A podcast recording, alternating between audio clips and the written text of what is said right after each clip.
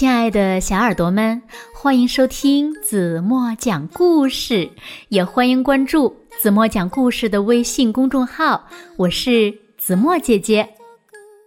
当夜晚来临的时候，人们呀都进入了梦乡。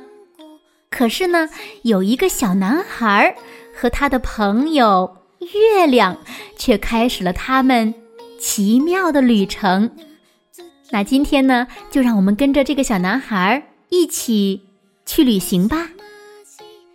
来听故事，我带月亮去散步。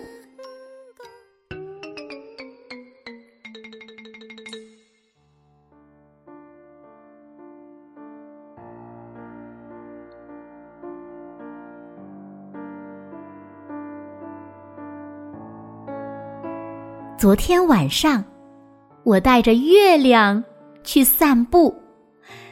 它就像一只夏天的风筝，静静地跟着我上了路。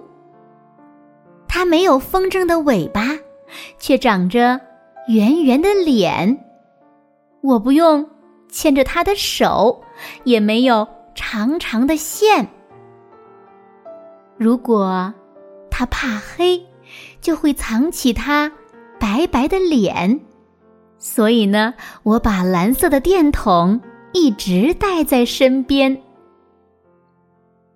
白云好像一条条丝带挂在天上，月亮害羞的从云彩后面向下张望。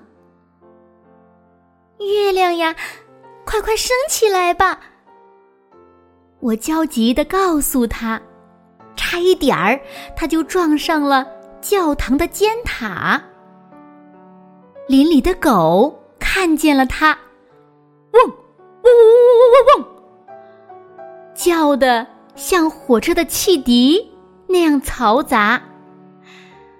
我们踮起脚尖，走过爬虫活动的草地，红肚子的知更鸟唱起了催眠的小夜曲。月亮呼唤着露珠，晶莹的水滴就像小草的泪珠。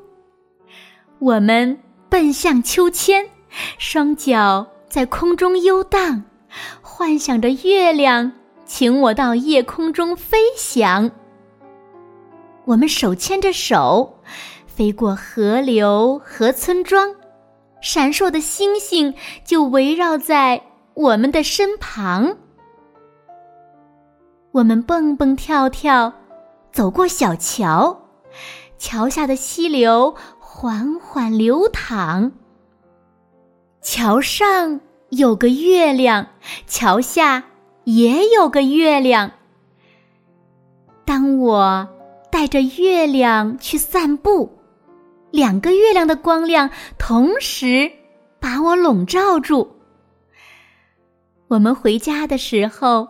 月亮一直对我深情的注目，它跟着我回家，陪着我，直到第二天日出。他谢谢我带他出来散步和游玩，送给了我一个宁静而甜蜜的夜晚。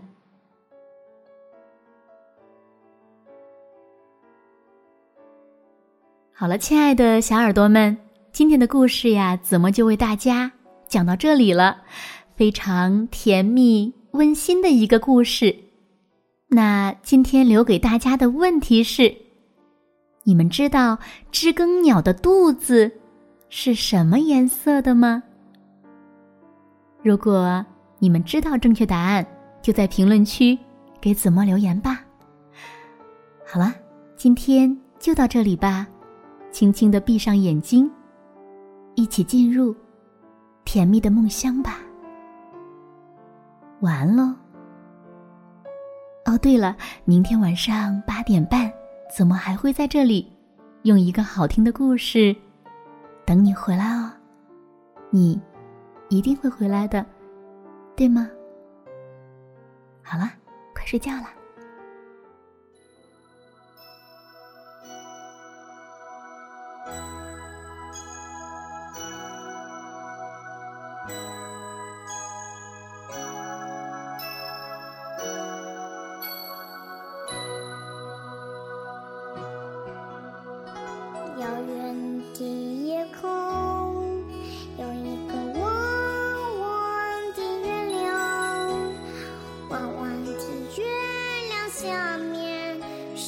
moi.